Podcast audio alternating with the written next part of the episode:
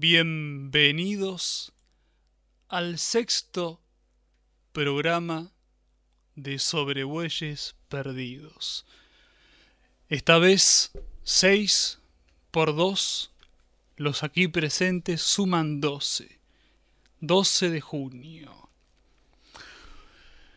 Hoy llegué tirado por dos bueyes que conducía por el ocho Rivero. Y Rivero me condució a las puertas de la noche y del día. Una vez que hube pasado ese portal, una diosa me comentó que había dos caminos, Villa y otro camino, Luro. El primero conducía al ser, porque es necesario que sea, y Luro al no ser, porque es imposible que sea ese camino estos largos, largo trayecto en que he transitado para llegar a sus oídos con unas palabras que resuenan con la S sibelina, a veces deja mucho que desear. Eh, tiempo ha, tiempo ha, que no, que no, no me escuchaban, porque en estas últimas dos semanas, por circunstancias que son ajenas a ustedes y a veces son ajenas para mí, se ha escuchado el silencio, lo que quiere decir que han escuchado sus propias voces, las que han corrido de un lado para otro sus quehaceres, y esa confusión confusionista los ha dejado sin radio y sin círculo. Sergio, ¿cómo, cómo estáis? Hable, por favor. Buenas, noches, buenas noches, buenas noches. ¿Cómo estás? Bien, bien, muy bien, muy bien. ¿Muy bien? Sí, sí, sí, sí, sí. Me alegra, me alegra que se esté bien, porque si, si estuviera mal, estaríamos cercanos a ese camino, que no nos entenderíamos ni los unos ni los otros. Pero vamos por el camino de la verdad, por el camino del ser, como nos dijo hace 500 años Parménides, allá por Elea. Un sorbo de vino, un sorbo devuelto. Estos silencios que a veces dejan poco a la imaginación pueden resolver del mejor lado el lado A y el lado B.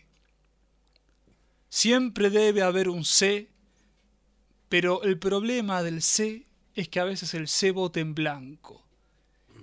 Y estar en blanco no es una tábula rasa. Bárbaros y griegos, civilizados y la barbarie, de un lado a otro. El destierro, ¿no? El destierro es duro, para los griegos era terrible. Del otro lado, estás del otro lado. Estás del otro lado, para ellos era la muerte. Quizás del otro lado uno podría tener, no sé, una tierra o cultivar si tuviera algún dinero, pero para ellos era la muerte, elegían la muerte. Los griegos con el destierro. Porque los demás eran bárbaros, no compartían su cultura. Quedaban afuera. Quedaban afuera y querían estar adentro, querían ser partícipes, querían que sus nombres estén grabados en mármol y como no lo podían dejar en la memoria de sus queridos en las afueras, en el margen, se clausuraban a sí mismos y decían, o es la muerte o vivo en la indiferencia.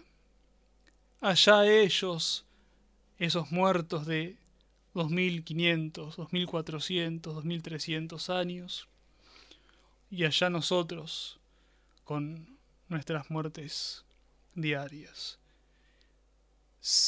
no definitivas, porque a esta hora hablar de cosas tan eh, definitivas eh, no, no me parece acorde y más cuando no hay un, un tema musical que no puede dar ni, ni, un, ni un acorde, ¿no? Ni una nota. Ni una nota.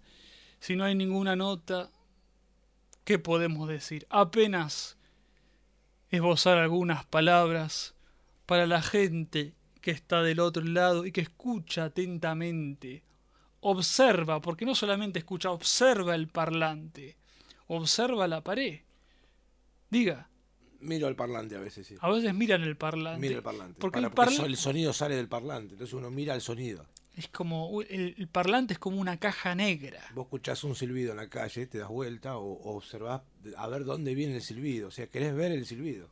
Uno quiere, uno quiere ver el silbido. Uno quiere ver el ¿De dónde procede el silbido? ¿De dónde procede y quién ¿Quién es el que el silba? causante, quién es el causante de ese Como esa gente que cuando. ¿Te das vueltas si escuchás un silbido en la calle?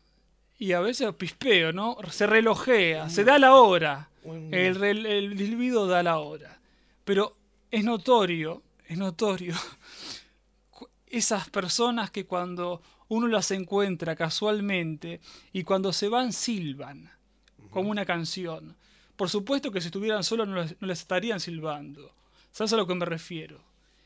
Cuando empiezan a tararear una canción, pero en realidad el tarareo es como, como una disculpa de esa intromisión de la otra persona. Entonces empiezan a tararear. Pero en realidad el silbido no es tanto para, es para nosotros que nos estamos yendo. Porque capaz que si estuvieran solos no estarían silbando. Entonces el silbido es como, como una disculpa de que ellos no, no, no pueden asumir ese encuentro. Entonces silba. Es muy común del portero eso. Sí, sí. El portero silba. El portero a veces da la hora y siempre tiene que estar al lado de la puerta. Si la hora no está al lado de la puerta, ¿dónde está? La hora, la, la hora está en el margen izquierdo, no, el margen derecho eh, inferior de la computadora, Sí. como al lado de una puerta, arriba. Entonces, bueno, da un contexto, da, da un conjunto. Y si no está el conjunto, bueno, queda uno solista. Y si uno es solista, se la tiene que bancar. Y es dura la crítica cuando uno está solo y está en una red social y se siente en la red social solo y agraviado. Qué, qué tema, ¿no? Ese.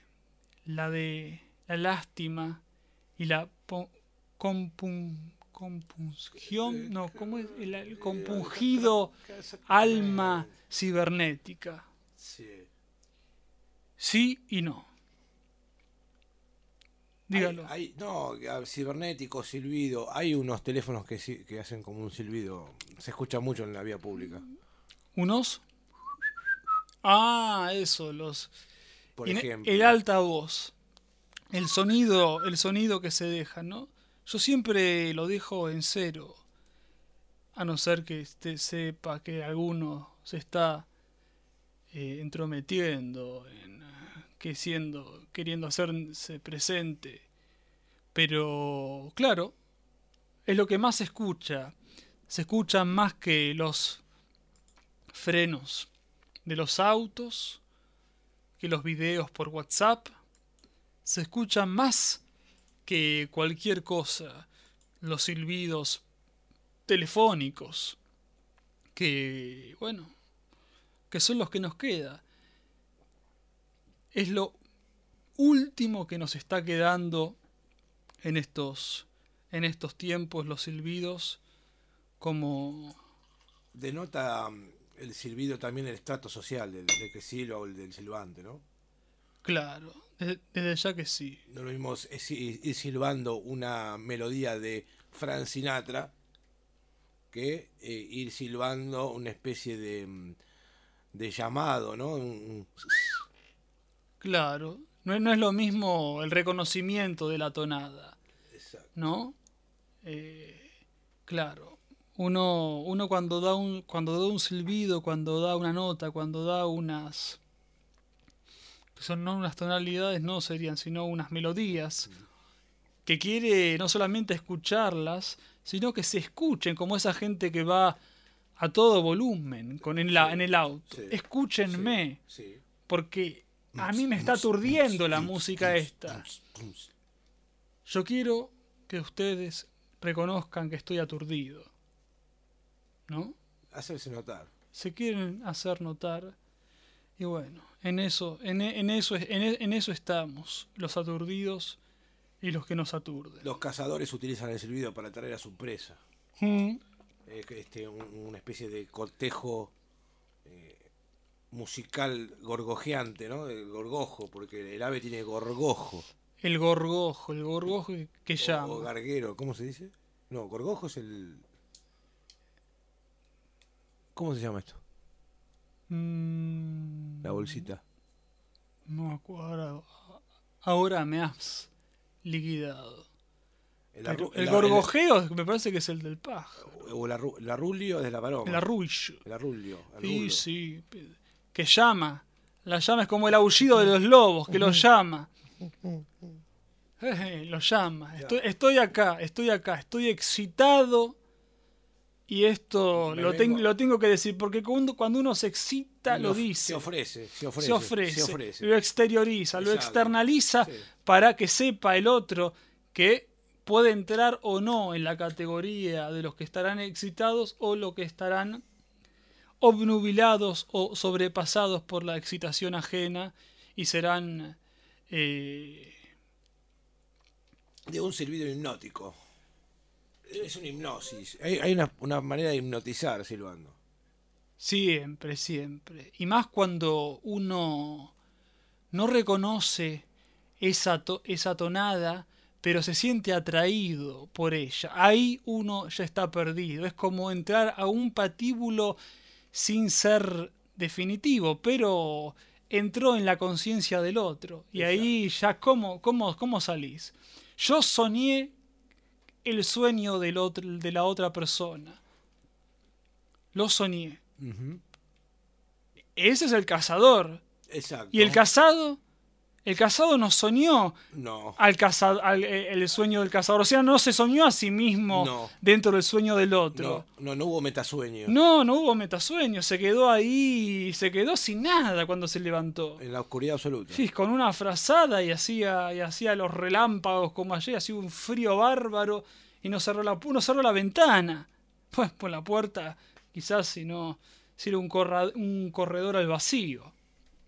Pero del vacío salgamos, como empezamos con los griegos, los griegos le tenían Exacto. horror vacui, Horror. horror al vacío. A lo vacío, a la nada. Pero la nada es terrible. Terrible. Es terrible porque, bueno, uno piensa muchas cosas. Cuando es- Porque, porque hay cosas. son como los chicos que piensan cuando se van a dormir y piensan en la muerte, ya de chiquito. Los chicos son los primeros que piensan en la muerte cuando se van a dormir. Y Me- si, si yo no estaría acá y después cuando uno va siendo más grande se va preocupando de otras cosas. Y dice, si yo me preocupo de esto, mejor no. Lo planteé a los 4 o 5 años, se lo planteé a, a- Se a lo mis, pre- a mis tutores. Eh, no se plantea. Ah, sí, sí, ¿Y lo los tutores planteé. qué hacen? Ya- no, no pienses en eso. No piensen No en eso. pienses en eso. Y ellos tampoco piensan en eso. No, quiere, no, no, nadie quiere pensar en eso. No se quiere pensar. Eh, no se quiere pensar en eso. Mm. Es. No se quiere pensar. Y a veces uno debería. Me están ayudando, est- ¿Quién? Hugo. ¿Qué dice Hugo? El trino del ave. El trino del ave, claro. Ave, volvé. Ave María. Ave, volá. Ave Bola. El ave César. Gracias, Hugo. Por favor, Hugo. Está Hugo, está Adán y Evo. También, ¿no? Ah, sí, sí. Sí. Eh, Bien, eh, sí, sí. Diga, diga. No, no, digo del Titi. Titi Fernández. Titicaca, claro. Al Titicaca. No, Titicaca. claro, habría, habría que traer acá un libro sobre zoología y encontrar las diferentes aves que siempre son nombradas técnicamente Sí. en la terminología eh, biológica Sí. con nombres latinos. Por supuesto. ¿No? Sí. Eh, y bueno, son cosas que son eh, serían importantes que Canigia. el pájaro El y el pájaro pájaro, canigia. corre, el pájaro y ahora que no tenemos un canije ahora la ahora la hoy escuché Sí, a última hora antes de tomar el 8 con Rivero sí. y sus dos bueyes eh, en un canal que Eh, comentaban en un canal de en un canal sí Pago, soy un capago pago. siempre hoy en día lo gratuito se va de esfera y los deja, nos dejan prácticamente en una situación eh, totalmente oblicua O sea que en un dígame En el fin de la gratuidad. Mm, Estamos en el- o en- estamos en el principio de la gratuidad de las ONG Bien. que son, por supuesto, son privadas, pero eh, escuchaba Sí. eh, relacionando tu referencia al pájaro canigia, Sí, que, Que fal- hoy- falta una canigia. falta un Falta que canigia, salga el chorro. Falta que haya fluidez. claro, por el- tiene que ir por la derecha o la izquierda, uno tiene que correr. Sí. Hoy escuché pero que- pero dígame. No, pero no, pero te quieren sorretar el Sarmiento. Y entonces vas por el medio. Porque está en el medio.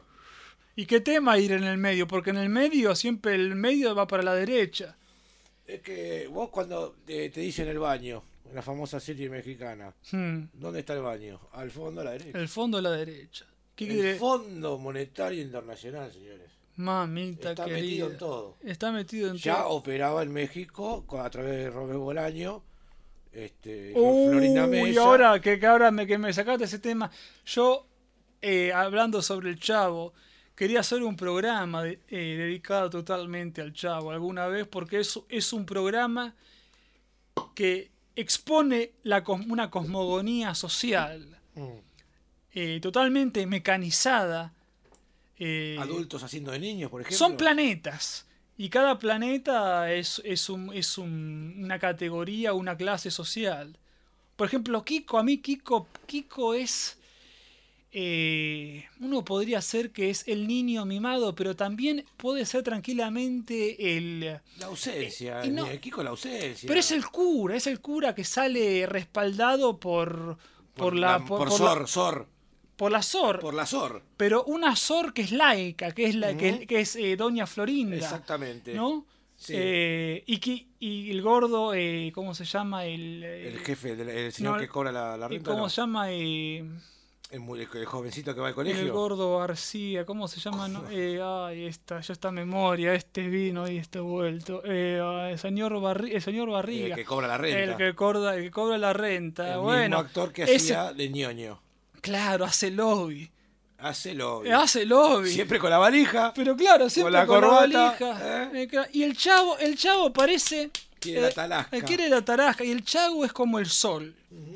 Es como, es como el sol que media. Que media entre, entre esas diferentes clases. Y a veces funda eh, como una figura total y unitaria, como si fuera una figura crística.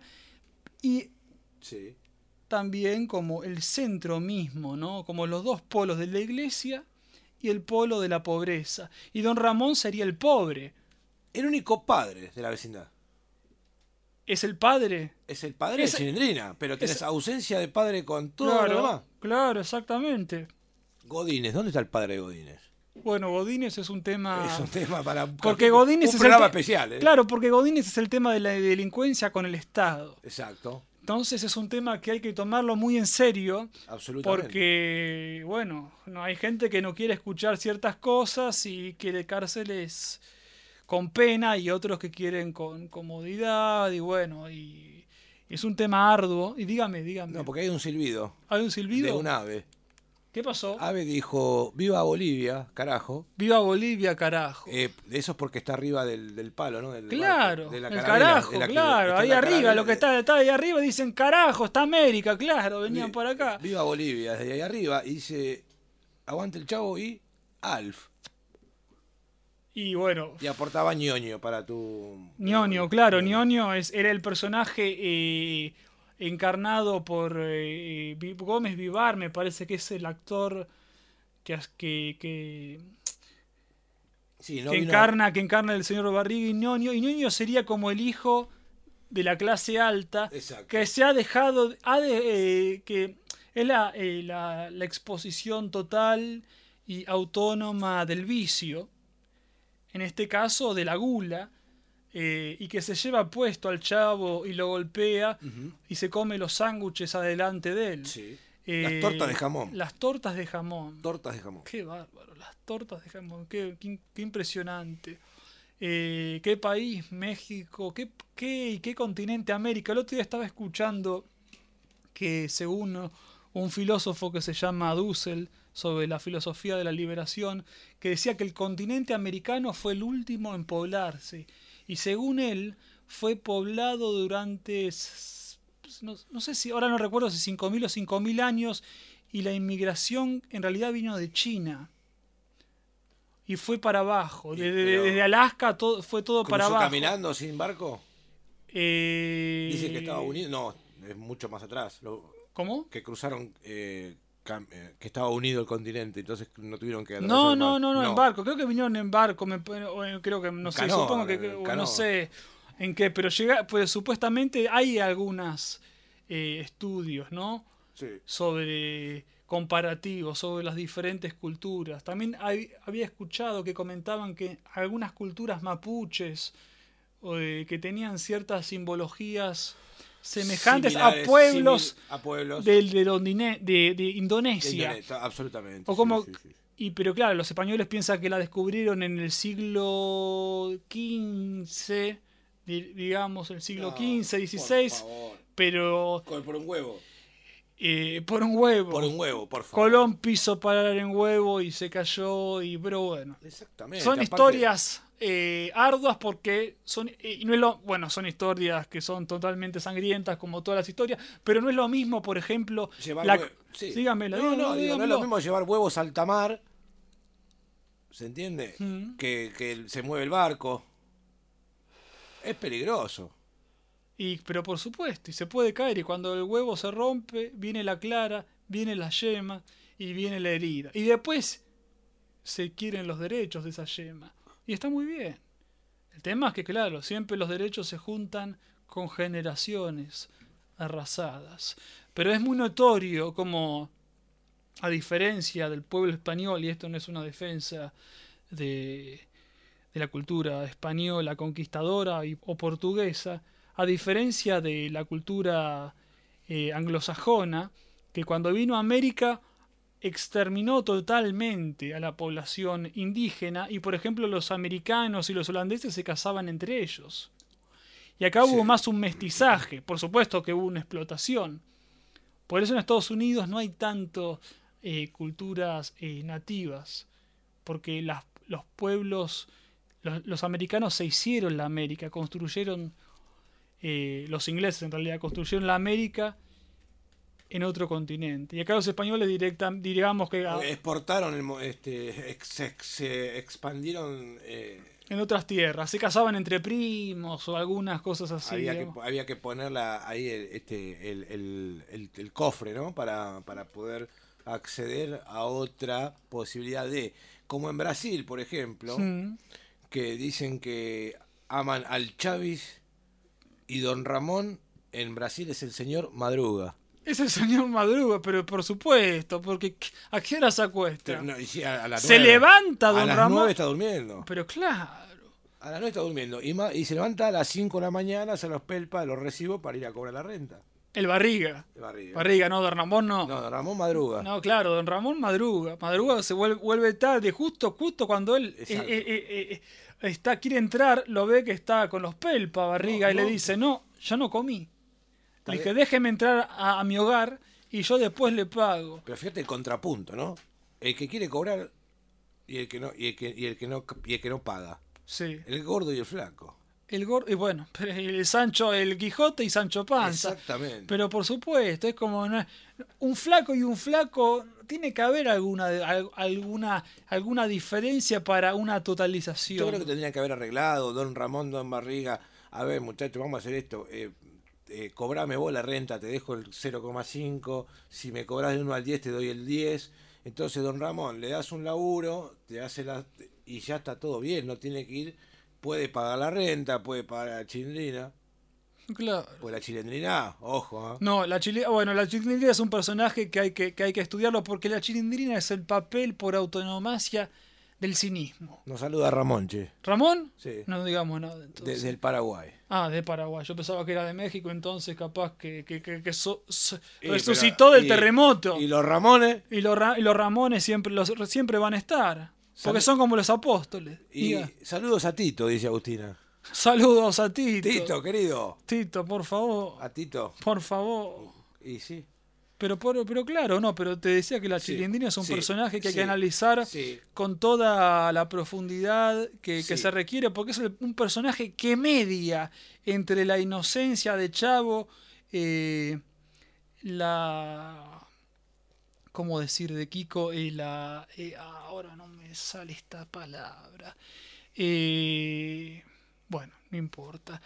La Eh, forma de ser de Kiko. No, que Kiko tiene una manera de ser eh, que, ab- que ab- bueno, ahora no me sale la que no me sale el concepto. decime- que abre que abre el concepto Sí. para varios lados, Sí. pero y no, y no quiere dar un concepto unívoco, porque él quiere él, él es como un mediador, pero a la vez que que potenta, él potenta una clase. Porque él es un, un- un sacerdote que cuida a quién?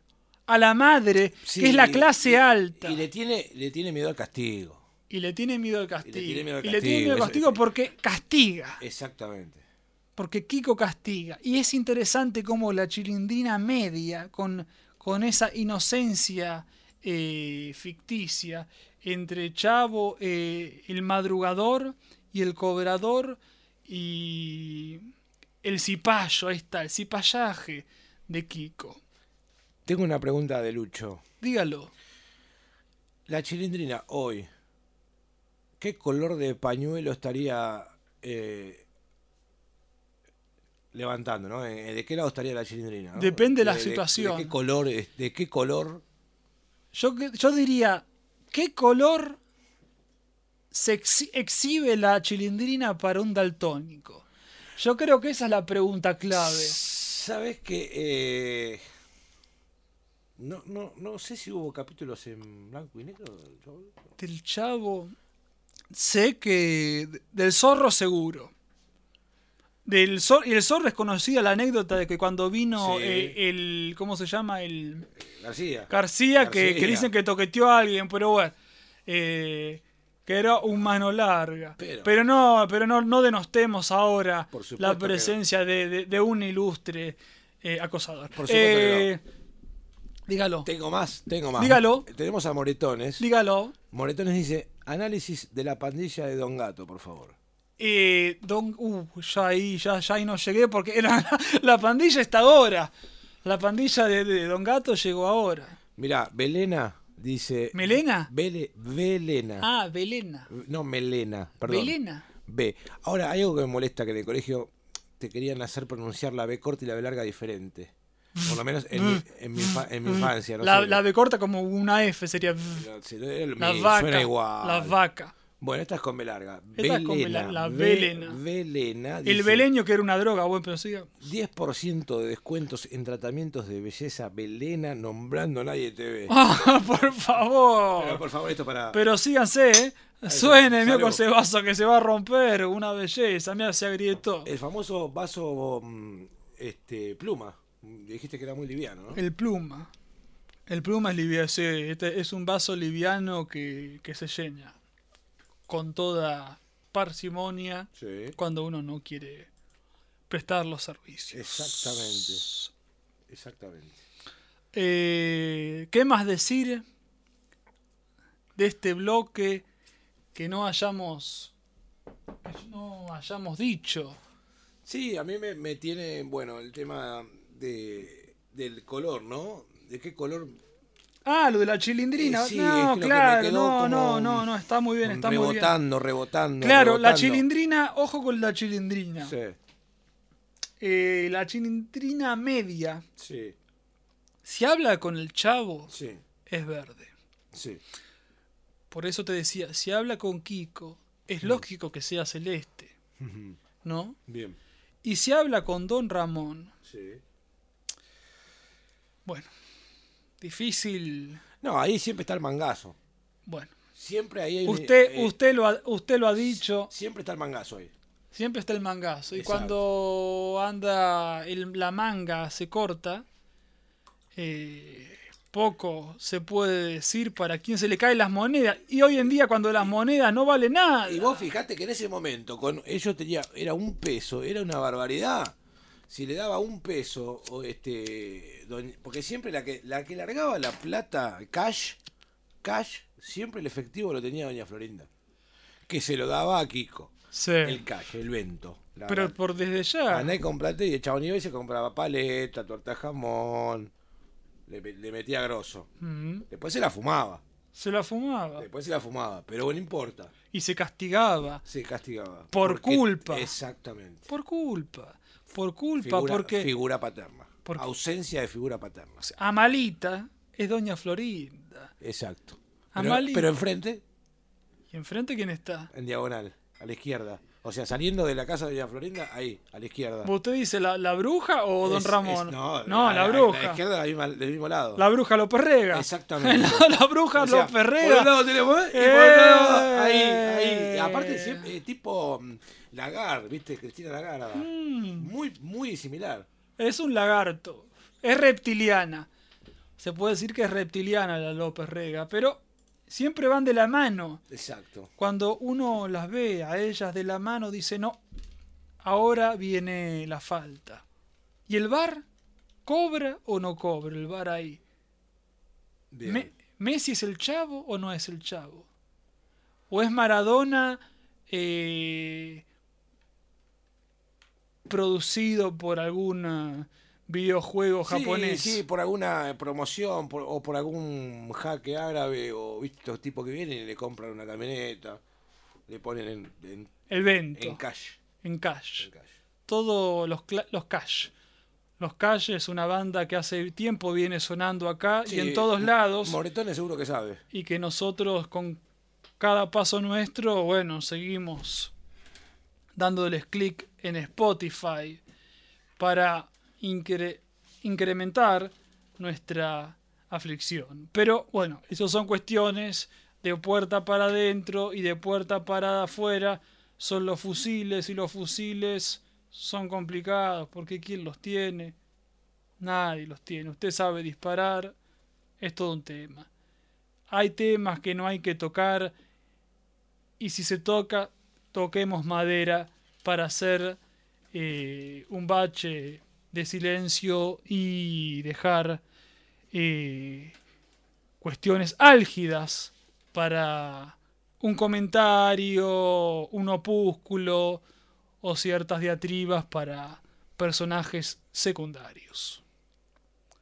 Eh, ¿Qué le parece, Don? Está muy bien, si le parece a usted. Me parece, a mí me parece, va, a mí me parece que vamos ahora a escuchar a un fallecido. Escúchelo, que no canta, pero toca con su cabeza.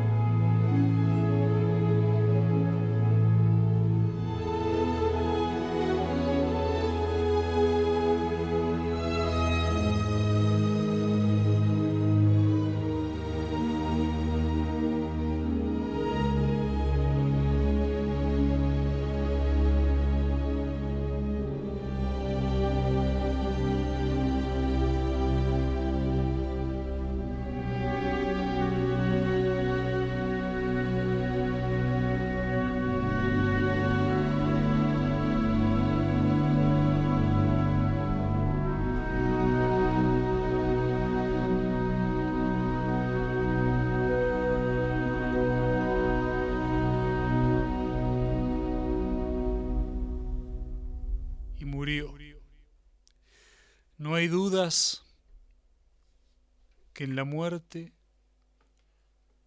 de Scott Walker ha dejado una huella para la música contemporánea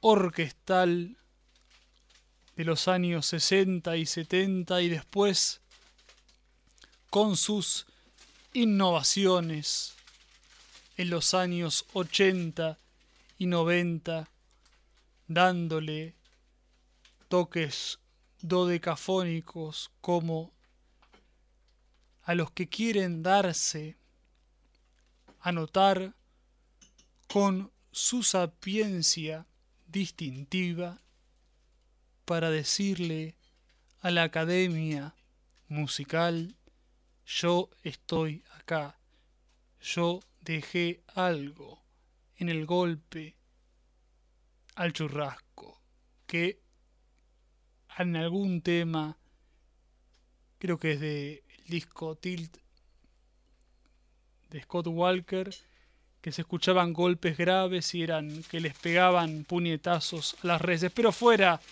de todas esas extravagancias europeas, adentrémonos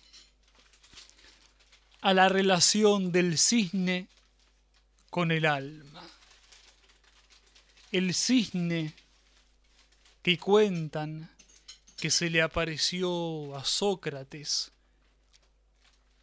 en un sueño sobre sus rodillas y cuando comentó en su grupo, alzó la mano Platón y le dijo, este cisne soy yo.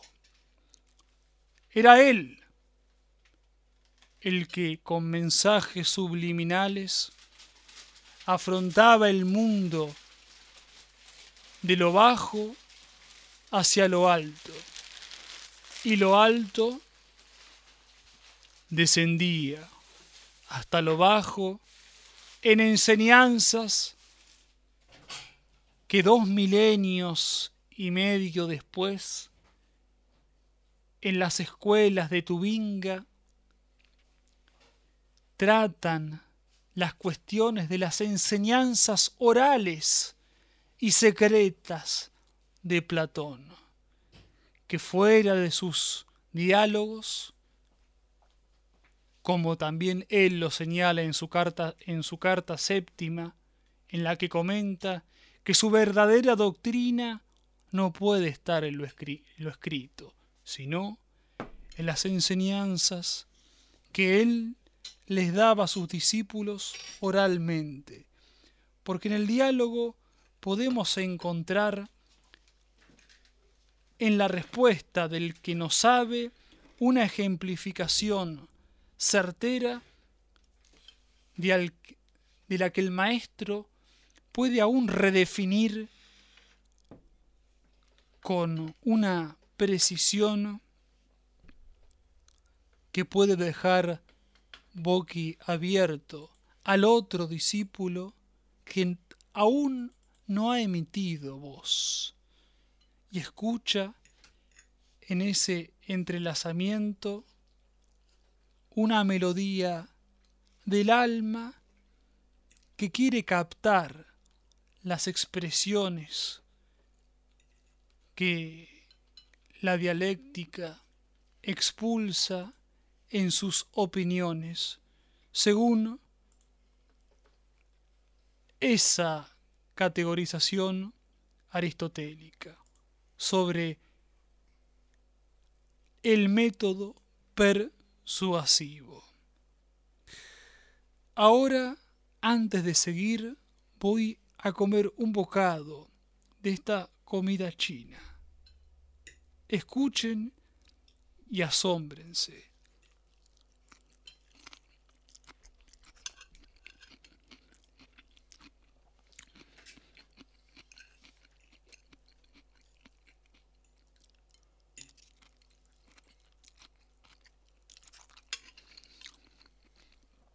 Tibio, tibio es el bocado cuando el delivery ha pasado hace ya 15 o 20 minutos. No, sale humo. Sale, te- Sale humito. Es un humito, no es el humito de Castañeda que te daba vuelta, Es tímido. sino que nos nosotros nos damos vuelta por él. Mm. En la cima. Tenemos que estar en la cima del bocado para capturar desde esas alturas una sinfonía que allá y lejanos en el tiempo, cuando había una familia unida, se llamaba Nene, se viene la sobremesa. Sí, señor. Y pues no, porque primero tenés que poner la mesa. Primero tenés que poner la mesa. Para que haya sobremesa. Hmm, La instrucción es, ayúdame a poner la mesa. Porque la servilleta hay que doblarla. Tiene que estar doblada. Tiene que haber un cubierto para cada comensal. Tiene que haber sal. Las condiciones tienen que estar dadas porque si no, no es lo que tiene que ser, que es la sobremesa. Si no empezamos, no terminamos. No sé si más o menos cuadra o más o menos no cuadra hmm. el bocado. Yo creo que El está- bocado- está, está cerca, yo creo que está cerca. Está cerca. El futuro ya llegó Sí, hace rato. Sí, sí. Eh, eso es lo que vi que es una propaganda de, de algún de alguno de estos tercerizados. Sí, o de Deliveries. Algún, no, de algún antiséptico, estos jabones que siempre tienen una fórmula nueva, siempre cada vez la tecnología, yo siempre lo digo, si hubiesen invertido en lo mismo que hubiesen, que invierten en, en jabones para lavar la ropa, que siempre tienen una fórmula nueva, yo creo que no habría más enfermedades, Mm, porque siempre tenés algo nuevo para, igual que para los dientes. interesante la cuestión de la limpieza. Es primaria, la cuestión primaria. eh, es la cuestión de lo aséptico, ¿no? Pensar que en las cuestiones sanitarias y hospitalarias, la cuestión de la no transmisión de enfermedades data de principios, si no estoy equivocado, si no es principio del siglo XX, es fin del siglo XIX, que era el doc- creo que es siglo, principio del siglo XX, que era el doctor ese húngaro Semmelweis, que era el que decía que antes de alguna operación había que lavarse las manos. Exacto. Esto es de hace 100 años, no es antes, ¿eh? Exacto.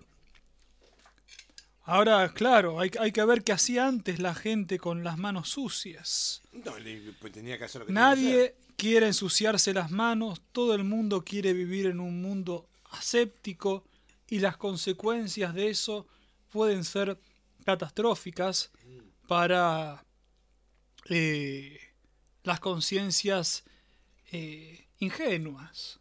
Bueno, no te mando a mis hijos, te mando a tres esclavos, pero los pibes no van a ir a, a combatir. Tienen que estar acá en la estancia, sin lavarse la mano, porque si tienen que quedar acá, no van a combatir, pero no se tienen que lavar la mano. Ah, claro, porque te dan un choripán y el que te lo vende te los da con las manos limpias y dice, no señor, este no es un puesto digno. Este no es un puesto digno porque el hombre o la mujer que trabaja en ese puesto, en su mano debe tener una credencial, la credencial del trabajador. Entonces uno ahí baja la vista y dice yo como. Pero uno duda del guante de látex. Siempre se dudó del, del guante de látex cuando uno sabe que no hay infección.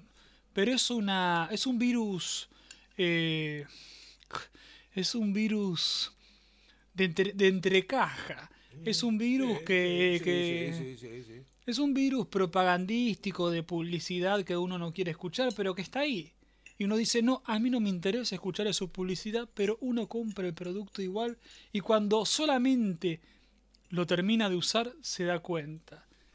Y ahí no agacha la cabeza, la levanta para mirar el techo y ve que la lámpara Es que está vos- apagada. Totalmente, siempre deseas ese producto, ese, ese, ese- esa mercancía que ves en, en la pantalla, ¿no? Claro, hasta que no la tenés, no te das cuenta que estás o no en el lugar correcto.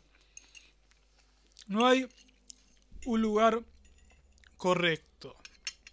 El lugar correcto es un lugar que está por fuera de toda la contingencia, de todas las posibilidades, porque no es necesaria como el mundo inteligible, no es necesario como las ideas, que son únicas, que son impolutas, que son las que nos ofrecen la referencia para caer en este en este golpeteo del tenedor con el plato hondo Exacto. para darnos cuenta esto es un plato hondo esto es un ruido y catalogarlo sería un problema sería un problema para hacer una catalogación del sonido total y absoluta Codificar, solamente codificar. relativa Codificar, codificar, codificar las cosas. Así no vamos a ningún lado. no El espacio se, se configura. No se va a ningún lado. Yo la escuché haciendo un zapping cercano a la medianoche en un programa que tiene en A24 em, este conductor radial y blasfemador que se llama Babi Echecopar eh, que estaba con eh, un invitado eh, que, en- que es conocido en, la- en- en el ámbito político, eh, Rafael Bielsa, Ajá. que por supuesto sigue con el kirchnerismo, pero no sé si él está postulado para algún cargo. Ahora, y yo no sé por qué le estaba comentando esto, ahora me olvidé. Porque lo viste, la, lo viste. ¿Lo Pero ¿por qué lo estaba comentando? Oh, eh, eh, ¿qué se vino un ¿Qué blanco. Se vino un blanco. bueno, ¿De qué estábamos hablando? de, mm, para que estaba tenía tenía relación pero absolutamente. tenía relación pero de qué estaba comentando este hombre Eh, buah, se me fue se fue el santo como dis- como decían las abuelas antes se fue y si, si se fue el santo nos quedamos con el rebenque Em, qué decía este hombre Eh, Bueno, no se puede, no se puede seguir sin un hilo conductor. Por eso estaba Penélope siguiendo, ¿no? La urdimbre, ¿no? Y le decía a los supuestos conquistadores de Itaca que en la ausencia de Ulises estaban esperando para hincarle el diente. Y la promesa los mantuvo expectantes porque Penélope nuevamente destejía sí, la urdimbre. sí. Y no, te- y no tenía la cruz. No, No, no tenía la cruz como eh, quieren hacer notar, quieren hacer eh, una operación, ¿no? No, no, no, no. No, no, no, no era. No era, no era una operación eh, sintáctica ni, ni- ni analítica. Nos dejaban por fuera. Las dejaban por fuera y nos dejaban expectantes. Eh, pero bueno. Se fue, se fue lo que, lo, lo que venía. Y es grave, es grave notar cuando los últimos granos de arroz Sí. intenta levantar los los dientes del tenedor metálico Bueno, ¿qué tal? y se escapan por Sí. el medio. ¿Quién se escapa por el medio? Eh, la- ¿Babi se escapa por el medio? Mirá, eh, el Babe, El Babe. el Babe, El- la Babe, la Bobe, la Bobe, como decían la- a la abuela judía. exacto. Bueno, ¿qué te pareció el menú? El menú me pareció fantástico y no hay nada más mejor, no, no hay nada más mejor, mira qué bruto. No hay nada más eh, productivo que comer eh, frente a los radioescuchas. Por supuesto, porque uno siente que está al lado, ¿no? Pero está pegado. Es lo, es lo que pide la gente. La, la gente pide este, realidad. pista. Pide realidad, pide pista, pide, pide el minuto a minuto. El minuto a minuto, Y ¿no? Como el programa del gato Le silvestre. está dando masticada tras masticada. El gato silvestre que, Sí. que, que está, que está furibundo con el gato Sí. que está en la casa rosada. Vos fíjate que el gato está en- eh, con el gato. No, eh, ese gato no está con el gato. Es el gato quiere estar con otro. Mira, está con otro. Quiere estar con otro que, que, que, que tiene que puntualizar unas coordenadas que son difíciles de, Exacto. de- de- de entrelazar, que después hablaremos, creo que en el cuarto bloque, sobre las cuestiones netamente eh, Cuarto bloque. políticas. Este es el segundo, me parece, este es el bloque. segundo. Y ahí creo que son cinco, así que imagínate que bien, bien. queda tiempo, Hay tela para cortar. Hay tela para cortar y claro, hay aguada para cortar. Ya estás por el postre. Tengo el postre acá. Vos, qué bien, Uh, qué- qué es, particular. es una punta roja. Sí, sí. Red Point, le bien. dicen. Mirá qué bien. Eh, que dicen, dicen que es nocivo. Sí. Pero el humo, ojo con el humo. Exacto. Y la vista siempre dice, sí, yo lo voy a seguir. Porque esas ondulaciones, esas pavesas, dan que hablar. Dan que hablar con el cognac o con un vino. Cuando hay pausas en la conversación porque uno trata de repensar lo ya expuesto en comunión. Y bueno, Exacto, eso, no, ¿por qué? Porque hay que eso fue una- saludar a Pablo. a, a Pablito. A Pablito. Eh, pero por favor, a- San Pablo, que se cayó del caballo. Y a Marcelito. Marcelo, Por y a favor, Pa- Marcelito y a favor. Pablito, por favor. Un binomio. Un binomio impresionante. Hay que saludarlo. Hay, que- hay siempre que saludar a la gente. Sí, no, no, sí. no, no hay que quedarse con el saludo, porque el saludo que se queda es un saludo que uno se da a sí mismo. Entonces se tiene que recrear, recrear una situación Exacto. imaginaria donde yo hablé con Marcelo y Pablo. Tengo una pregunta de Tito. Dígamelo. Tito- ¿De quién? Tito. De Tito. Tito pregunta si los griegos comían arroz si- o si conocían el perdón, si los griegos conocían el arroz. Mm, No creo, ¿no? no, sé qué comían los, los- los griegos. Y al- o aceite, aceite de oliva. Eh, seguramente Mucho- vino mucho- tomaban. Mucho eh, laurel, mucho laurel. El laurel, sí, Mucho el laurel. arroz no sé si, puede- quizás sí, quizás sí porque tenían quizá comercio con algunas eh, tribus asiáticas, bueno, de, de Egipto, no sé si había arroz en Egipto, Pero Grecia es una isla, entonces calculo que comería mucho pescado. seguramente, que fueron piratas. Exacto. Es que los griegos, hay un libro que leí hace un tiempo que era de un tipo que se llamaba Dodds, que hablaba sobre la mitología eh, griega y la tragedia, y comentaba que los griegos, el imperio, el imperio, la, la civilización, todas son civilizaciones, pero la cultura griega sí, sí. se exterminó a sí misma. Porque claro, siempre estuvo Atenas, el Peloponeso, los espartanos, los Delfos, atenienses. Delfos. de- lo- los La, de- la isla de Delfos. Ahí Eh, sabe- claro. cómo se- ¿Sabe cómo se daban ahí? la que- una viaba. Eh, no, y con Dionisio y toda la pelota esta. Eh, bueno, los misterios eleusinos, Muy bueno. que eran misterios que su, ay, dicen, comentan, Dicen. que una de las tantas acusaciones que se han vertido sobre Sócrates fue que expuso los misterios eleusinos, eh, que se tratan cosmológicamente en las obras de Esquilo, que se daban eh, en los cambios de temporada, que eran los cambios de la, de la vendimia, de, la- de los cultivos. Bien, o sea que sabemos que tenían mucho mucho cultivo. Mm, Eran, la tenían con eh, vendimia ya, me está diciendo que eh, escabio había. Desde ya, bueno, los griegos tienen, hay un, hay un diálogo eh, de, que se llama, de Platón, creo que es el último que escribió, que se llama Las leyes, que es una conversación de un legislador ateniense con, un, con dos legisladores espartanos. Y donde el primer tema que hablan es el problema del alcohol, porque los espartanos no estaban prohibidos en su legislación el tema del alcohol, porque excitaban Sí.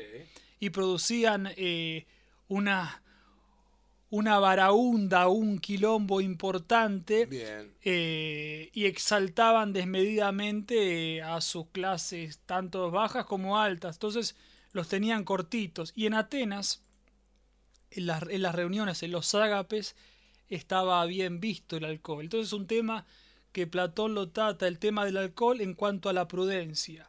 Por ejemplo, es en un, al final, creo que de, de uno de los primeros libros, él habla sobre que es importante que en una reunión de un maestro con ciertos discípulos, con temas que pueden ser de filosofía, Haya una copita. o de- claro, que haya copas Que haya copas. y que, se, que, que el maestro mida a los discípulos cuando se van de boca.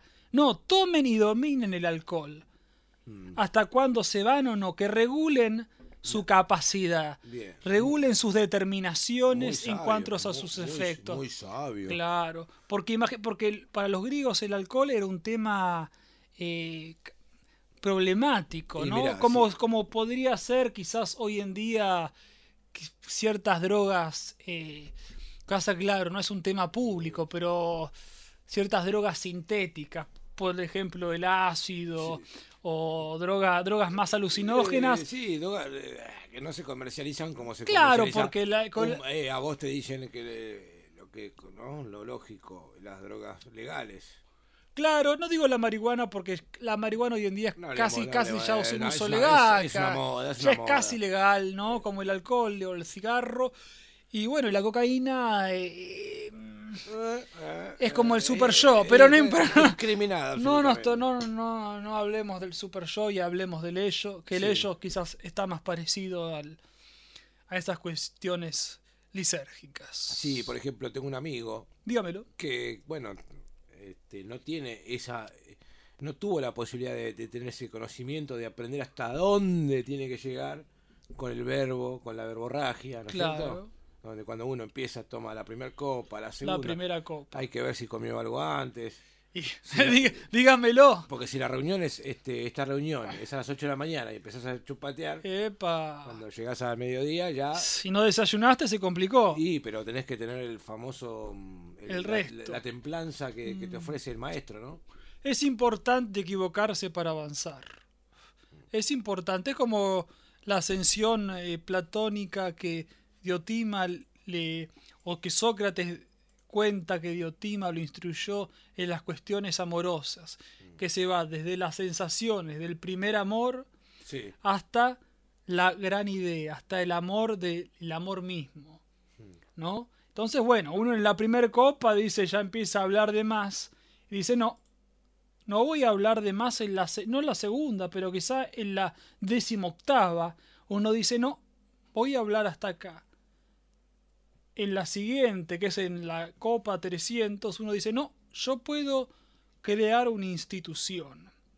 Y ya en la copa 1000, bueno, uno ya es casi maestro. Está la, la, la película Los Guerreros, eh, 300 eran.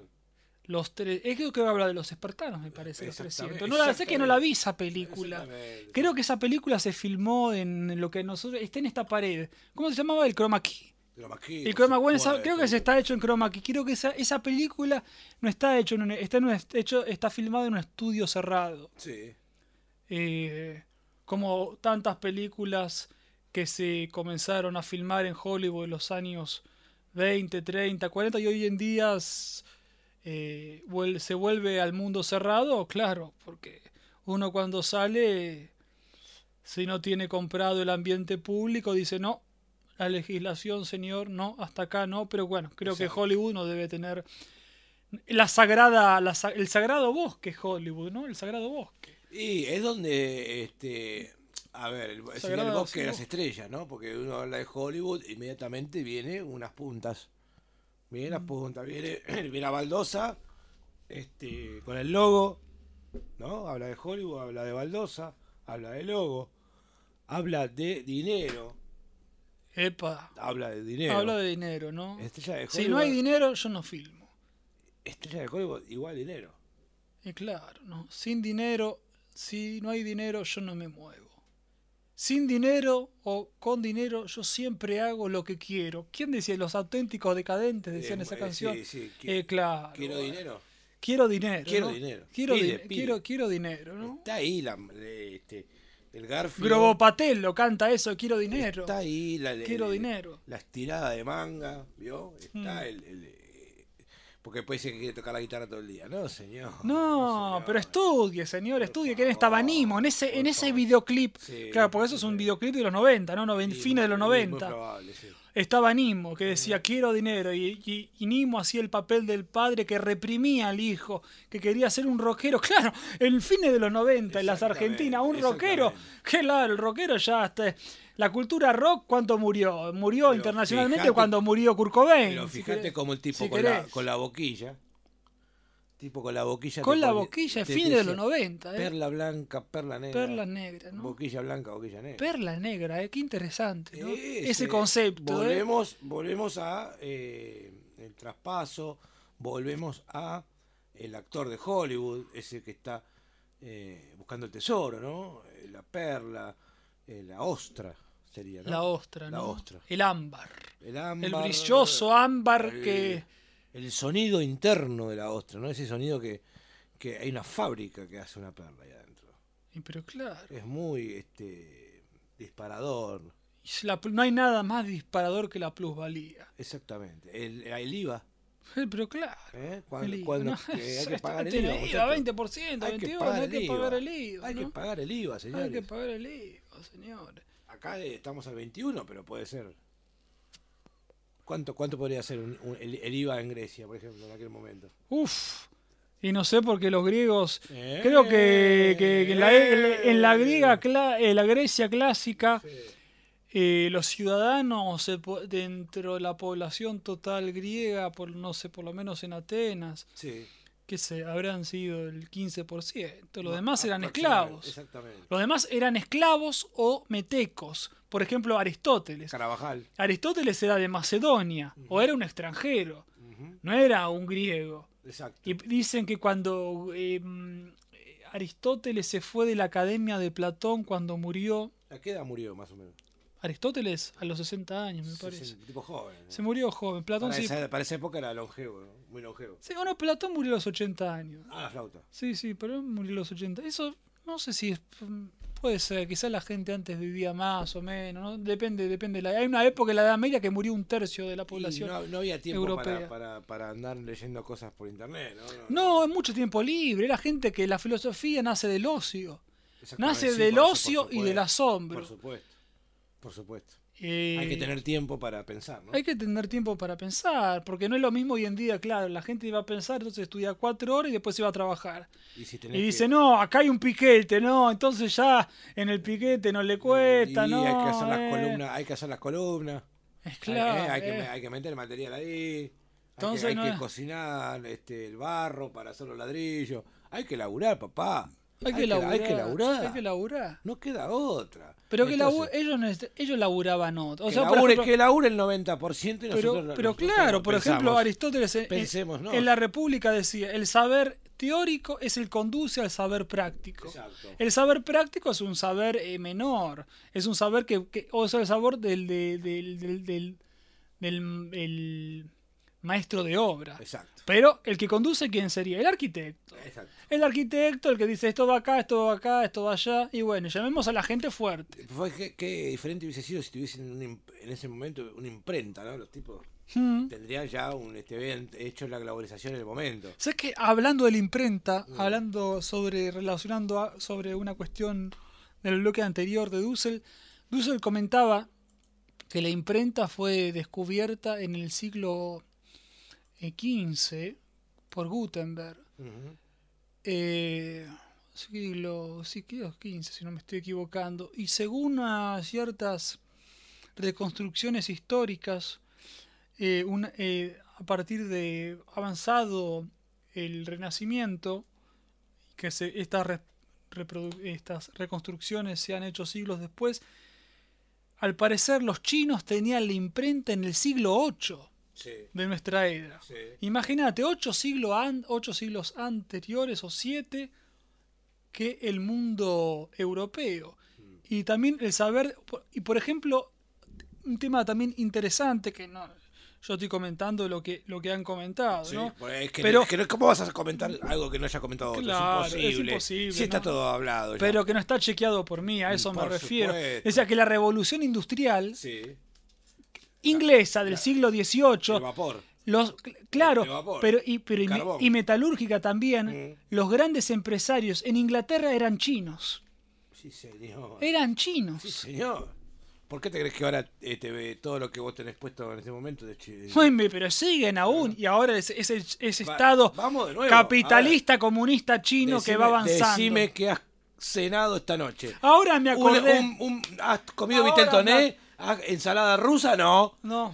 No. ¿Has comido un, un cheesecake? No. ¿Has comido un roast beef? No. ¿Has comido comida china? Comida china. Y ahora hablando sobre un, eh, un país exógeno. Sí. ¿Cuántos Desde cada- ya, sí, todos son exógenos, pero de, de- de una cultura exógena a la nuestra como es el chino, y relacionándolo con, con lo que yo me había olvidado no el bloque ¿Es, anterior. es ¿Cómo? algo de geometría exógeno? No, exógeno es lo externo, Ah, lo que pensé está, que lo era que la está palabra por fuera. geométrica. No, no, es isómetros, la isometría que sí, Ajá. es- puede ser igualdad, Ah. isósceles, también el triángulo isósceles. Mm, ahora sí. Eh, me acordé la cuestión que estaba por comentar y un olvido me la ha clausurado el bloque anterior sobre el, este personaje, no diría nefasto, pero un personaje calumniador como Babia Checopar, que comentaba que Macri había, eh, no sé si había, quería hacer un decreto o había firmado eh, sobre que era, este era un país que repudiaba el terrorismo de Hezbollah. Que es un problema grande, porque lo único que falta Y es yo- que ahora nosotros tengamos problemas con, con, un, con, con el mundo islámico, con las consecuencias que pueden llevar con una guerra entre los nacionalismos y las religiones imperantes, que cada vez van Ah, creciendo. Ey, querido, pero por favor. Por ¿No? favor. Lo que ya ha pasado en los años 90 con el A- con AMIA, con Por el- favor, ¿no? y con todas esas cuestiones, por ejemplo, porque te- embajada. se viene, ahora se vienen las religiones y dicen, no, las religiones es una cosa de antaño. No, señor. Usted el otro día vi hace unos días una imagen de Bolsonaro brindando en una ceremonia evangélica Sí, con vino Sí, con un ministro, Sí, señor. eh, bueno, desde ya evangélico. Por supuesto. Entonces, ojo al piolo. Y ahora quizás, ahora el que quiere ser el vice, el que quiere ser el vicio de Pichetto, quiere picar en esas aguas. Bolsonaro necesita a alguien que perdone todo. Y el único que perdona todo es el de los evangelistas. Porque los demás te dan castigo, te dicen que esto no, que esto no. El otro te dice, haz lo que quiera, pero después vení y pone la tarasca. Entonces vos pones la tarasca y estás perdonado. ¿Se entiende? Desde ya. No el diezmo. No tenés la tarasca, bueno, dame tu el, el- el papel. El diezmo. ¿Cómo? No tenés este eh, líquido, dame tu papel. Dame tu trabajo. Dame tu cuerpo. Sin dinero no seguimos. Exactamente. Pero perdona todo. Interesante Todo perdona. el comentario sobre la diferencia que pudo haber tenido el catolicismo con el mundo protestante. Eh, Quiero saludar a, Jo- a Joaquín. ¿eh? Salúdelo, por favor. Hola, Joaquín. Hola, Joaquín. ¿Cómo vais? Bane. Como Bane. Bane era un personaje de Batman. Hay, Bane- hay una película que el otro día, nunca la vi completa, siempre la, la pasan por cable, siempre la agarro empezada, que es... eh, no quiero decir algo equivocado, creo que es la última película que se llama, en relación con lo que comentaba al principio de este bloque, sobre la ascendencia, el, le- ¿cómo era? El caballero, la noche del caballero asciende o el caballero asciende, que Batman pelea con un personaje que se llama Bane o Bale, ahora no lo recuerdo, eh, y que Bane quiere, escenifica y postula y representa como el ascenso de los nacionalismos. Exactamente. Y tiene una, gra- una gran connotaciones en sus rasgos que semejan a Mussolini. Exactamente. Y como ahí quieren, dan, dan la nota de relación nacionalismo, populismo, esto se debe tachar. Desde ya el populismo eh, podría eh, notarse ciertas consonancias con eh, regímenes totalitarios, pero no quiere decir que lo sean así, No. porque ese es un discurso que de la derecha pega como, como Monzón, pero ahora, claro, Sí. ahora hay una serie de Monzón, no sé si vos estabas al tanto. No, estoy que tanto pero Monzón que- era zurdo, me parece. Sí, sí. Pero eh, habría que ir a Knockout, Lau- a Knockout Lausen. ¿Ah? Knockout Lausen. Louse, claro, lo es, claro. Tendríamos que ir la- al, al, al origen de todo, ¿no? Desde ya, no, siempre el origen, El- eh, ¿Sabes cuál era el apodo? Knockout. el apodo no cabe. Knockout. Y eran otros ti- era antes, ¿no? Sí, no, pero no sé si antes, bueno, puede ser los años 50, 40. No, se Sí. merece un especial, ¿eh? Sí, que, a, que anda rastreando por ahí en el mundo cibernético que nos pueda dar unos datos para apropiarnos a sobre un comentario de Wikipedia que ay, podamos Wiki- relacionar. No, no, Wikipedia está muy bien, pero vos hablás de Monzón, Hmm, ¿sí? Yo te hablo de otro muchacho, hmm. Lause, Sí, sí, la use, sí, sí. ¿sí? El apodo, Knockout. Al tipo le decía Knockout, En Ocao, claro. ¿sí? ¿Sabe? De Loma del Mirador. Mirá, muchacho que pegaba fuerte. Claro, cuando uno tiene un contrincante o un competidor en cualquier pelea que, que uno pueda referenciar y que tiene una pegada tan fuerte,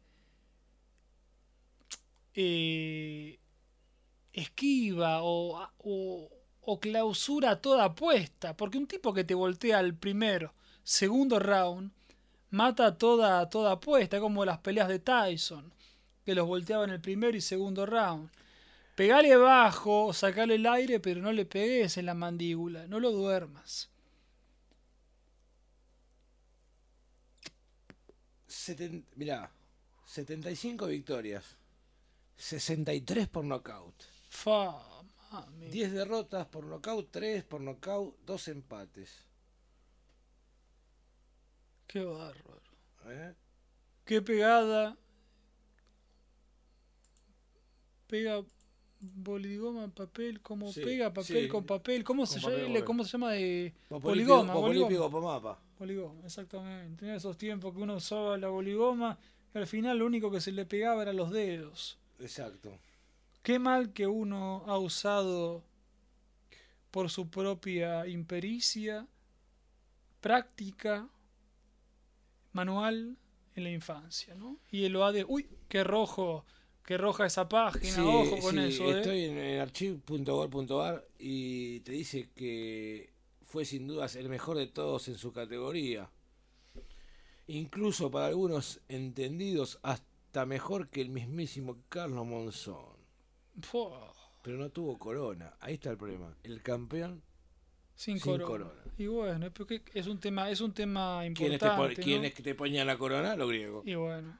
Y, y no, y, y también lo, lo- lo ha tratado Maquiavelo. Lo ha tratado Maquiavelo en la incipiente modernidad, ¿no? Exacto. Sobre las cuestiones de, lo- de los gobiernos hereditarios o no. Entonces, si uno, si uno no era coronado, la única manera de coronar que tenía era, de, era invadir un pueblo, darle sus leyes, darle un poquito a los nobles, darle un poquito al pueblo, pero tenerlo cortito. Y decirle, yo les doy la sobra a ustedes y ustedes construce- construyen las vallas y las defensas en estos claros estandartes para proteger a esta nación. Exacto.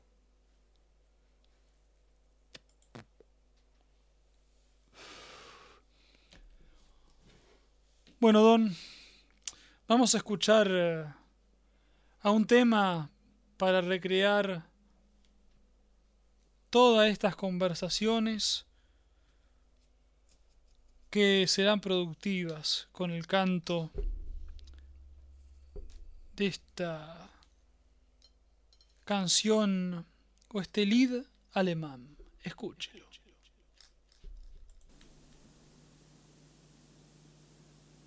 Me.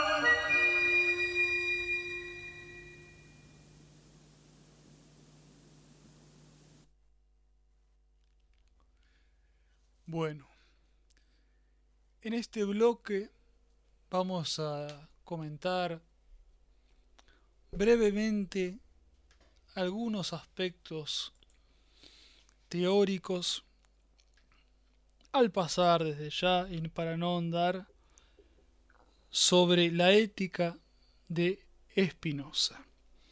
Antes quiero comentarte, Sergio, una anécdota que escuché en YouTube sobre que comentaba una una, una española sobre Espinosa. Espinosa era eh, era un un hombre de familia española. Hay una calle que es Espinosa en, en Capital. ¿En Capital? Sí. ¿Puede ser por él o quizás será por otro? No lo sé, puede ser. Quizás si es por acá puede ser. Si no, no lo sé. El asunto es que Espinosa era, una era de una, de una familia de dinero. El padre era mercader. Era una- un empresario. Estamos hablando, Espinosa vivió en el siglo XVII. El padre de Espinosa murió, murió joven y cuando murió, eh, las hermanas de Espinosa se querían quedar con toda su herencia. Y Espinosa fue, hizo, fue como litigante frente a ellas y les ganó el juicio. Y una vez que hubo ganado, solamente se quedó con la victoria y les dejó todos los recursos a, los- a sus hermanas y solo se quedó con su cama, la cama de su infancia, en la cual murió en algún barrio de Ámsterdam en 1677. Espinosa hay que comentar que era de familia judía y que a los 24 años fue excomulgado de la por el jerem de la, de la comunidad judía. No se sabe muy bien las causas, pero para una persona en esa época que lo excomulguen era una cosa gravísima, frente a, un mundo que no estaba eh, signado por las naciones. Eh, la obra de Spinoza seguramente tiene visos en sus concepciones desde ese trágico evento, acontecimiento que fue su excomunión. En la ética habla que Dios es la naturaleza. La naturaleza, Dios es la sustancia que se crea a sí misma. Y nosotros somos modos de los atributos de esa sustancia. Y nosotros tenemos a través de las ideas que nos da la relación de nuestro cuerpo con los cuerpos ajenos diferentes afecciones, las cuales les producen pasiones tanto de amor o de tristeza. La filosofía de Spinoza es una filosofía de la potencia, es sobre el conocimiento, se basa en el conocimiento del cuerpo. El conocimiento es la relación de las ideas y la relación de las cosas. Y a través de esa relación uno puede avanzar hasta el conocimiento último, que sería dejar las pasiones y potenciarse en la razón, en la determinación del conocimiento sobre lo que nos acontece, y no dejarse dominar por las afecciones tristes, sino por la potencia y las acciones que producen el conocimiento. Por ejemplo, la envidia es la relación de un amor que se explicita en las fluctuaciones entre creer que el otro nos da una distancia porque ese otro nosotros quisiéramos que tenga menos de lo que tiene, y si tuviese más que lo que tiene, nos produce pena. Pero si, ese otro tiene menos, potencializa nuestro afecto de la envidia y produce nuestro orgullo. Pero ni el orgullo, ni el odio, ni la piedad, ni la misericordia es bueno. La piedad puede ser, ni la misericordia es buena, sino lo que produce, o el primer escalón para Espinosa es el amor propio, es el propio interés. Que uno, a través de potenciar lo que a uno le da beneficios, es el primer escalón para alcanzar la razón. Pero no quedarse en eso mismo, porque si no, porque uno tiene que ayudar a los demás. Eh, no, es un cooperativista, pero uno tiene que darle a los demás. Y la mejor manera de darle a los demás, de ser generoso con los demás, es tener conocimiento de las propias determinaciones que uno ha recolectado en su existencia, en el conocimiento de su esencia, en el conocimiento de su propia naturaleza, en el conocimiento de sus propios afectos. Y a través de la relación de estos afectos, no dejarse dominar por ellos, sino controlarlos en la medida de lo posible, para ayudar a los otros al conocimiento más seguro y eterno que es el conocimiento de Dios. Pero el conocimiento de Dios no es un conocimiento que nos baja línea, sino es un conocimiento de lo eterno de las relaciones, de que nosotros vamos conociendo sobre las concatenaciones de los hechos. Sí, mueve el puño. Eso es espinociano. Porque eh, me descubrí por qué estaba el eco antes. Ahí está. No se tire para abajo, tírese para arriba y continúe en su provecho. Creo que, creo que fueron eh, los comentarios que me hacían, ¿no? Que me hicieron pensar un poco más. Y pude solucionar ese tema, ¿no? Eh, este tema que me tenía tan preocupado, ¿no? De ese, eh, claro. de, ese, de ese eco, de ese delay, de esa... Claro. Que el delay no nos entristezca. Exacto. Busquemos la solución, busquemos la causa y una vez que encontramos la causa de ese error, dejémoslos de lado para producir su solución. Es una filosofía de la vida y no una filosofía de la muerte, como dice Platón, que debe ser la vida del filósofo, la muerte. La, muerte. Ahí está. Ecos que van a ecos que se van a otros. Finalmente, cuando termine este bloque, constataremos en eh, dos piezas musicales dos ámbitos que tienen una sintonía lo más cercana posible a las pasiones. Una, la pasión de la melancolía, que Spinoza la desecha, porque es quedarse en una reconfiguración que está expectante frente a lo mejor y que se atiene a grados de tristeza.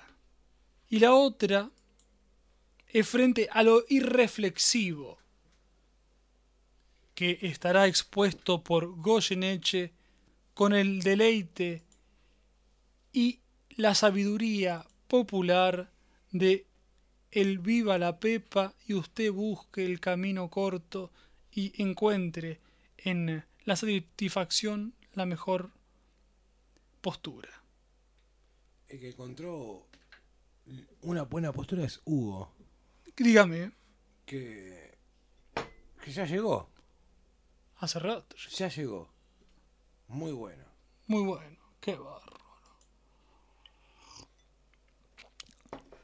Es importante eso. Que venga lo bueno y que venga lo no tan bueno. Y en estos no tan buenos, ahora los vamos a dejar con la melancolía y después con la irreflexión y el orgullo del tango.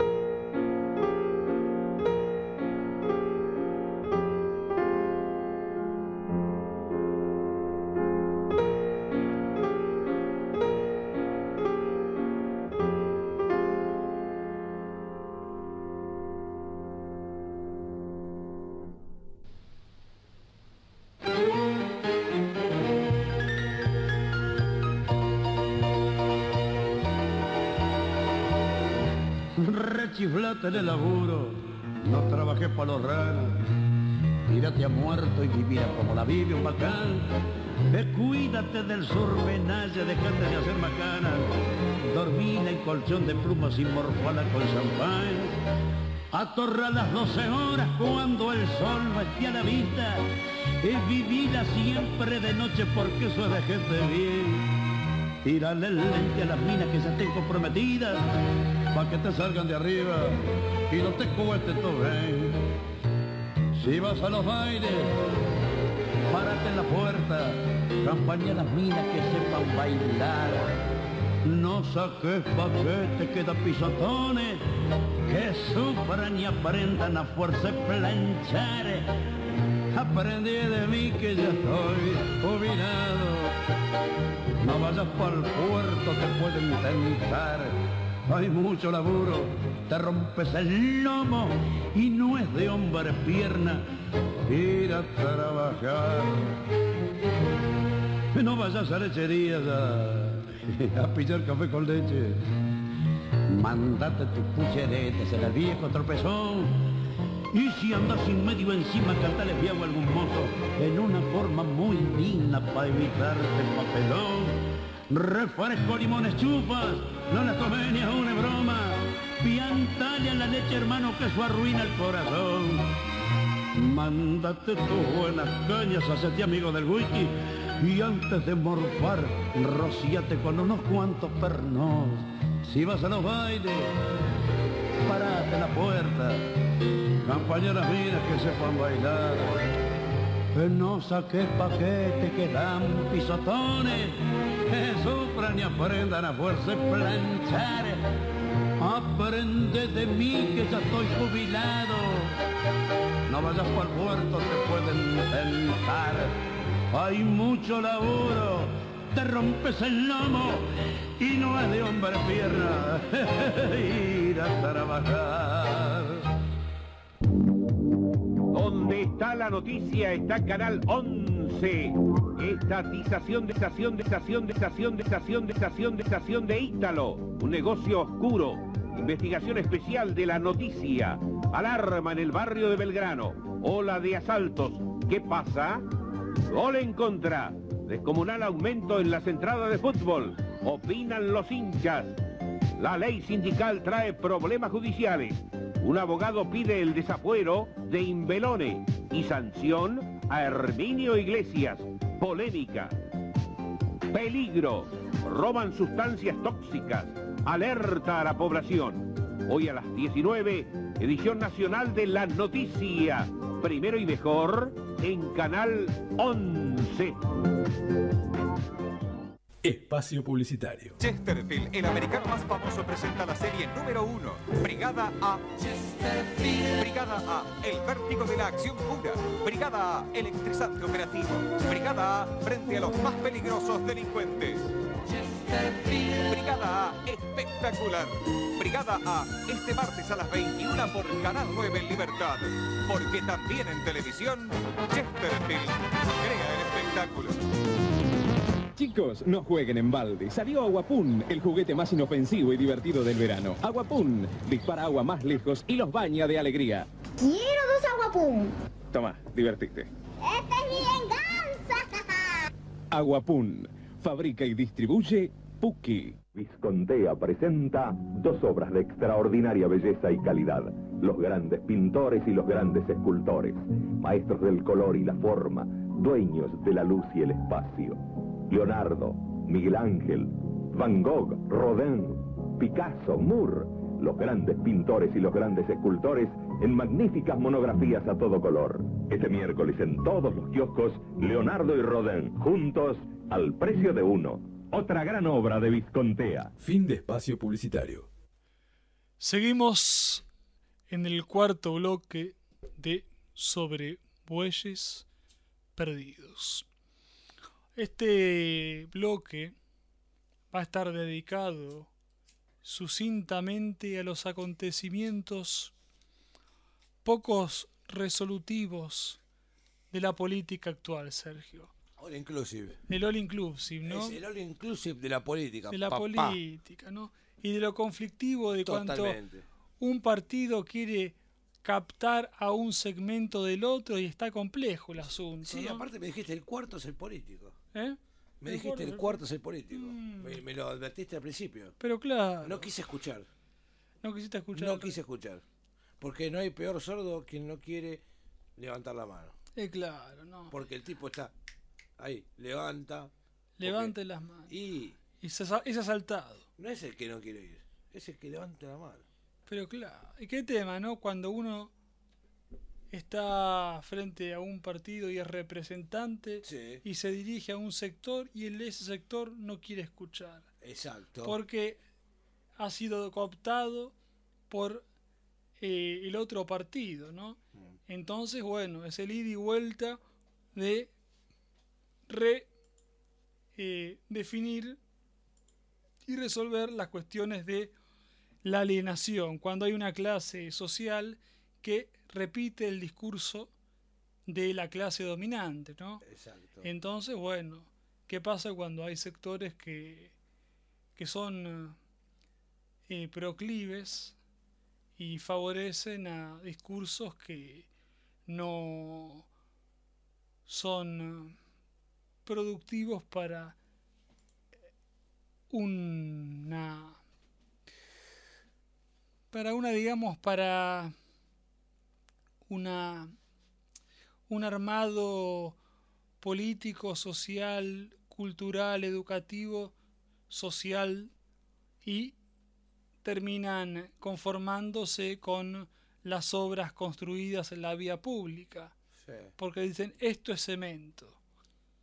Nosotros hemos construido y los demás han defalcado al Estado con connivencia con el sindicalismo que le- es- les ha dado la mano en el gobierno anterior. Entonces es un problema grave a los que nos tiene enmarcado el discurso político cuando se vienen próximas las elecciones y el asunto está álgido, está espinoso y la resolución del mismo es bastante dubitativa y uno no encuentra uno quiere aferrarse a la fe y la fe es improductiva en estos casos. No sé qué, qué, qué opinás No. Frente a los sucesos inmediatos que vendrán dentro de dos meses.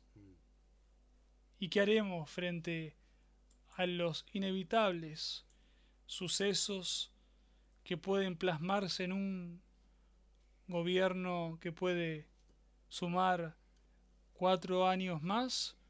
¿O las clases, la mayoría de las clases que han sido perjudicadas, podrán eh, avivarse y encontrar fuera de los discursos dominantes una salida para dar un voto contrario al actual gobierno. Mira, yo creo que es una cuestión de apellido. Cuestión de apellido. Sí, absolutamente. Yo tengo que hacer eh, eh, hacer tendencia, no, simplemente hacer causa y honor a, a mi apellido.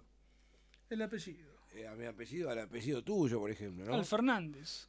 Ey, Laura, Laura Fernández. por favor, querido. Laura Fernández Alonso. ¿Eh? Y ahí estamos. Imagínate eso. Una Fernández Alonso. Exacto. Que hay, que hay, Que hay, que que hay, que que hay. Por favor. Y Hay y se visten de punta en gala. Sí. En el Colón y lagrimean Sí. en, en el mismo. Y Natacha. Y Natalia Jai. Jai que murió. En una cama, en una ducha, ¿dónde murió? No se sabe, No está, se muy ¿no? complejo el tema. Había gente que le, la, la estaba eh, llevando hacia un terreno, ¿no? Hay carteles, hay carteles. ¿Sí? Hay carteles en Mirta Legrand. Hay carteles. Hay coaches.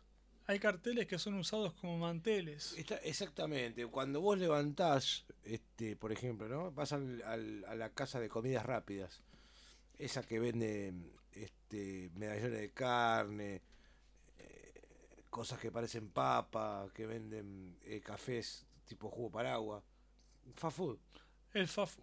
te dan un- una especie de mantel de papel que cubre la bandeja, ¿no? Y cuando das vuelta, porque primero está lo que te muestran, ¿no? La casa de el payaso que hace feliz a los niños.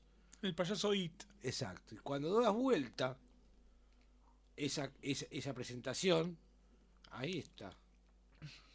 Ahí está. ahí ahí aparece. está la pesadilla. Ahí aparece. Ahí aparece. La pesadilla infantil. ¿Por, aparece ahí. por qué nadie guarda ese, ese, ese- ese catálogo que te muestran ahí? Eh, Y va al descarte, va al descarte, va al descarte. porque se lo comen antes. Exactamente. Se lo comen y dicen, no, a mí este papel no me sirve para nada, ni para mis necesidades. Entonces lo tiro en el tacho de basura una vez que comí mi hamburguesa. Y hay, hay, hay un silencio. Fast food. Es, el fa- es la sociedad del fast food. Exactamente, vivimos en la sociedad fast food y fast food va a ser eh, la elección.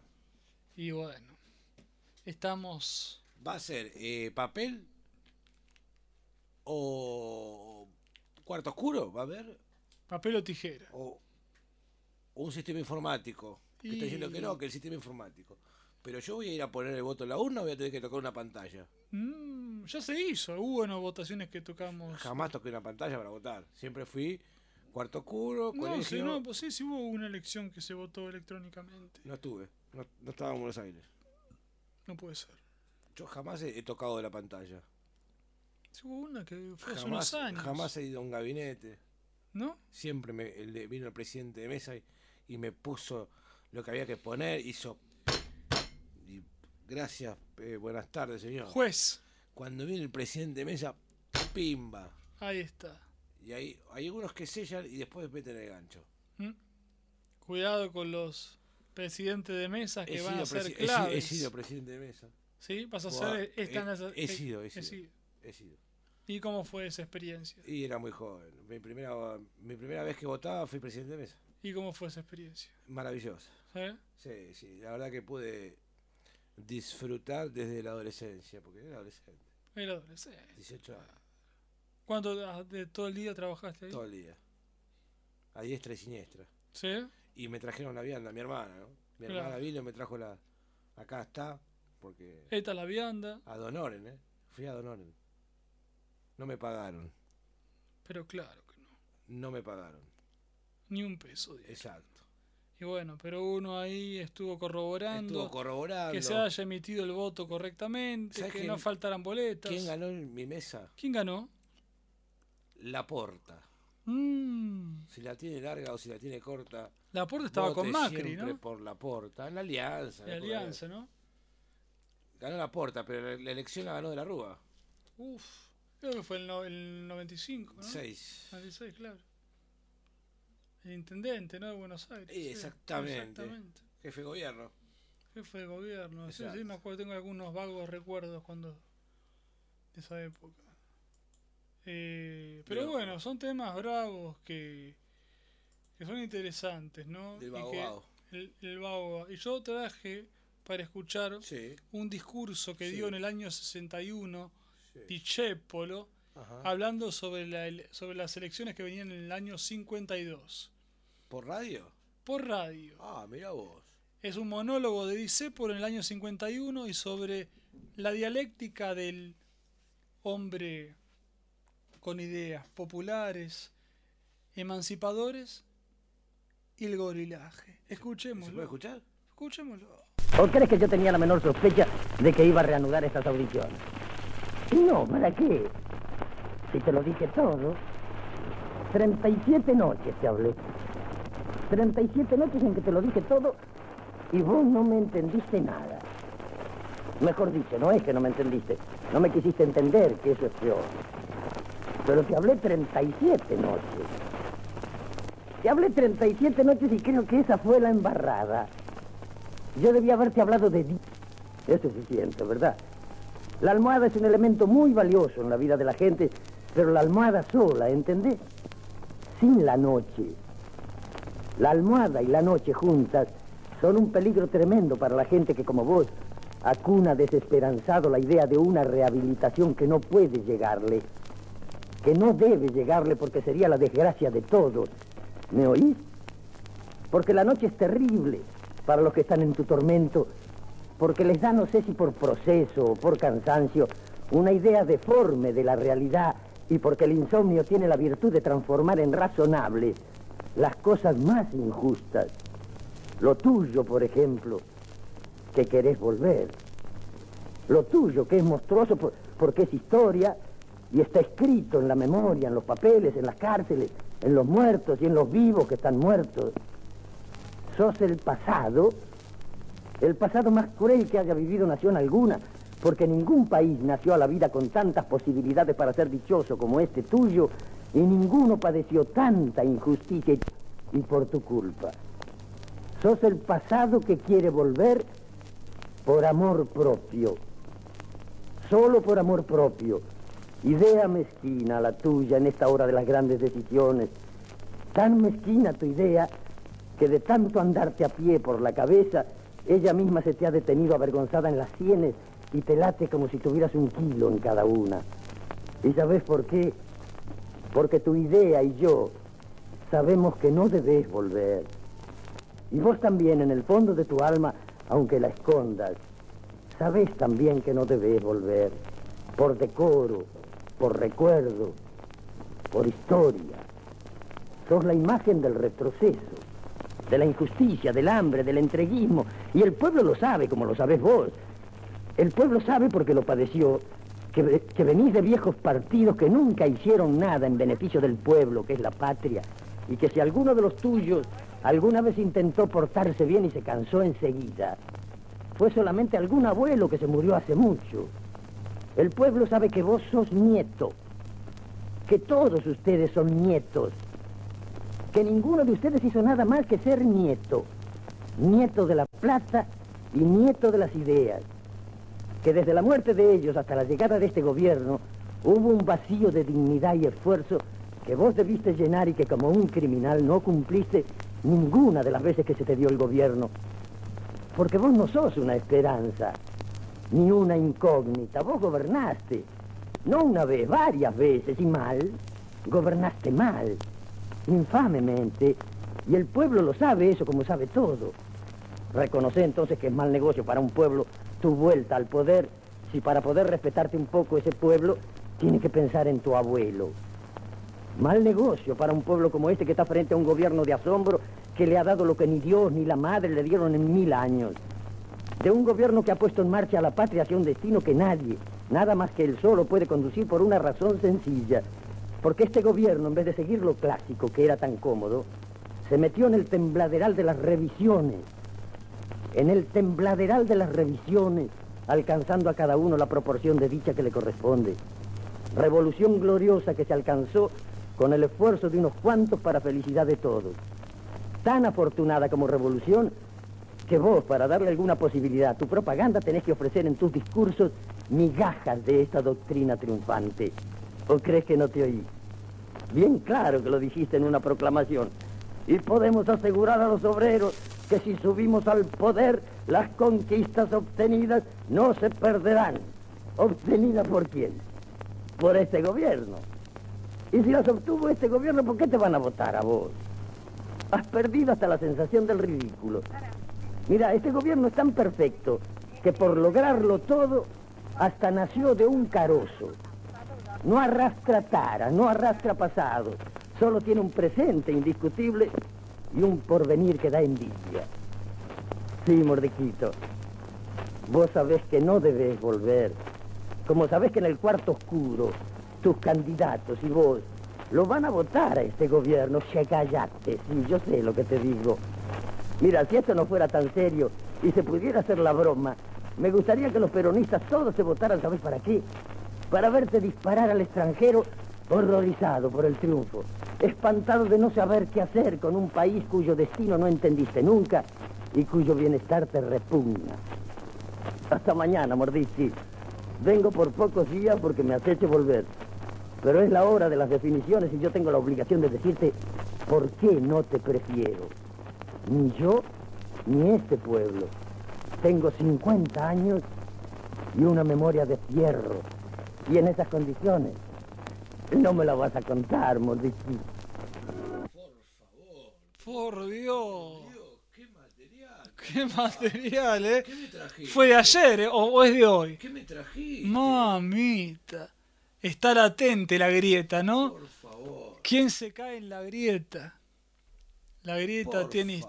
historia. Y me- la verdad que Te conmoví. eh, me molesta un poco el, el tema de que el audio está... El audio anda, con- eh, anda está- grietoso. sí, que se escucha medio frofoso, pero Sí, sí, eh, no, es impresionante. Mm. Yo te, pre- te- mientras te, te preguntaba, ¿no? Era Armando, Enrique, Enrique dice, Enrique Santos dice, el Gigue. el Quique, que andaba ahí frente a las elecciones del 52 y bueno, como te comentaba mientras lo, lo escuchábamos, que se veía, ven- se, veni- se veía venir el aluvión antipatria que siempre estuvo, ¿no? La patria nació antipatria. Y bueno. Y bueno, Y bueno, ¿no? No supimos conquistar eso. No supimos Una, no se conquistar. ¿Qué- y qué difícil es conquistar Sí. y persuadir, porque para, para persuadir a una persona o para convencerla a esa persona que la convences, Hay que ponerle. no, no, pero debe tener en su retina o en Sí. su conocimiento algo que, que se asemeje a- en su experiencia que lo que le estás diciendo le llega. Porque si no lo tiene, ¿cómo lo convences? Eso es muy, muy, muy, muy compleja la naturaleza humana de, de la política. Muy complejo. Es bastante complejo, Muy ¿no? complejo. Porque, claro, uno se hace como el gobierno actual que hace muchas obras públicas y, claro, son beneficiosos. Ah, no, mira, anda todo mal, está todo caro, pero mira, estas autopistas nunca las tuvimos. Este, este pasaje de Puerto No, Madero, No roban la plata. ¿eh? No roban. No roban, pero, ah, pero te hacen la, la, la vía pública, una cosa impresionante, ¿no? Pero bueno. Vos como, como vecino vecino comprometido, ¿no? Del barrio. Sí, por supuesto. Este, ¿cómo, cómo, ¿Cómo lo ves?